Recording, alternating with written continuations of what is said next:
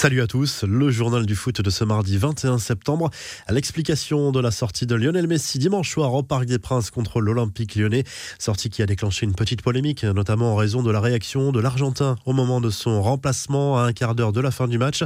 En réalité, Maurizio Pochettino aurait joué la carte de la prudence après une béquille subie quelques instants auparavant par l'ancien Blaugrana. On peut parler d'une incompréhension. L'entraîneur du PSG a été alerté par les petits mouvements circulaires de son joueur après ce coup. Il a ensuite demandé à Messi s'il se sentait bien et ce dernier a répondu par un signe affirmatif en levant le pouce. Sauf que Pochettino a tout de suite voulu éviter une blessure et fait sortir la star du PSG.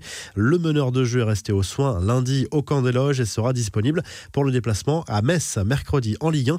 La presse espagnole lance une folle rumeur sur le PSG. L'émission espagnole El Chiringuito affirme que le club parisien penserait à Zinedine Zidane en cas de départ de Maurizio Pochettino.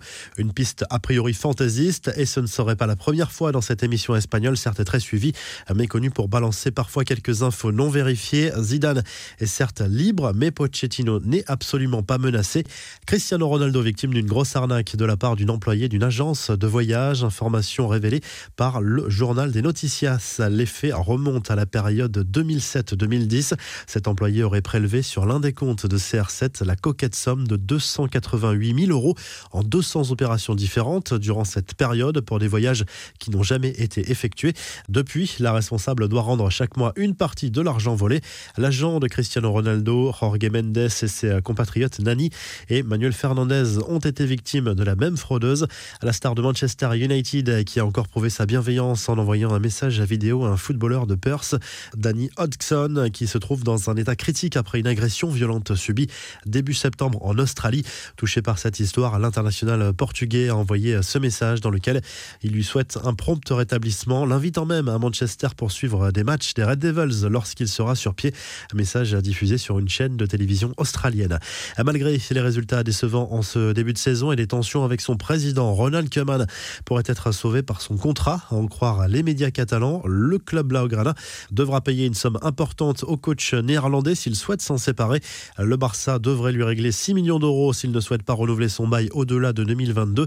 Il faudrait ajouter à cela en plus une somme de 7 millions d'euros en cas de licenciement immédiat. Cela correspond à son salaire annuel.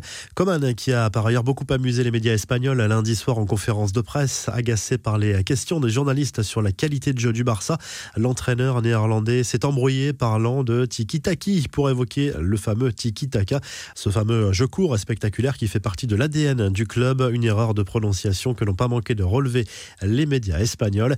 Les infos, en bref, les premières sanctions après les incidents de Lens-Lille samedi en Ligue 1. La commission de discipline de la LFP a décidé de sanctionner les deux clubs à titre conservatoire avant de rendre des décisions définitives le 6 octobre prochain. Le RC Lens écope dans un premier temps de deux matchs à huis clos. Les supporters lillois ne pourront pas faire le déplacement à Strasbourg. Pierre Ménès lance sa propre plateforme digitale écartée par Canal+ au début de l'été. Le journaliste s'est associé avec le groupe Reworld Media pour lancer sa plateforme Pierrot Football Club. Rendez-vous à partir du 12 octobre prochain au menu des interviews, des reportages, des podcasts et des analyses. La réponse de la mère de Kylian Mbappé, accusée par un journaliste du Figaro d'avoir tenu des réunions secrètes avec des journalistes en plein euro afin de faire passer quelques messages sur la place qu'occupait son fils dans le collectif de Didier Deschamps. Elle a fermement contesté cette information parlant de réunions de courtoisie avec ces fameux journalistes. La revue de presse, le journal de l'équipe décortique la méthode Pochettino en matière de gestion de son groupe après la petite polémique sur la sortie de Lionel Messi contre Lyon dimanche soir. Le technicien argentin tente de mêler autorité et souplesse avec ses joueurs en essayant de s'adapter au cas par cas, explique le quotidien sportif.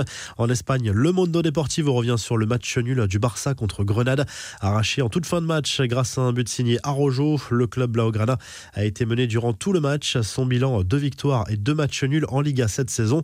Scène assez improbable en conférence de presse. L'entraîneur de Grenade, Robert Moreno, a reconnu qu'il se verrait bien sur le banc du Barça en cas départ de Keman.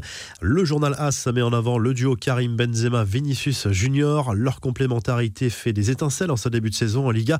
11 buts à eux deux en championnat, 6 pour le français, 5 pour le brésilien. Ils ont marqué à eux deux plus de buts que toutes les équipes du championnat espagnol. En Italie, le Corriere dello Sport revient sur le carton du Napoli sur la pelouse de l'Udinese lundi soir 4 à 0. Le club napolitain poursuit son parcours parfait en championnat avec une quatrième victoire en quatre rencontres. L'Inter peut reprendre les commandes de la Serie A provisoirement en cas de victoire sur la pelouse de la Fiorentina. Si ce journal du foot vous a plu, n'hésitez pas à liker la vidéo, à vous abonner pour nous retrouver dès demain pour un nouveau journal du foot.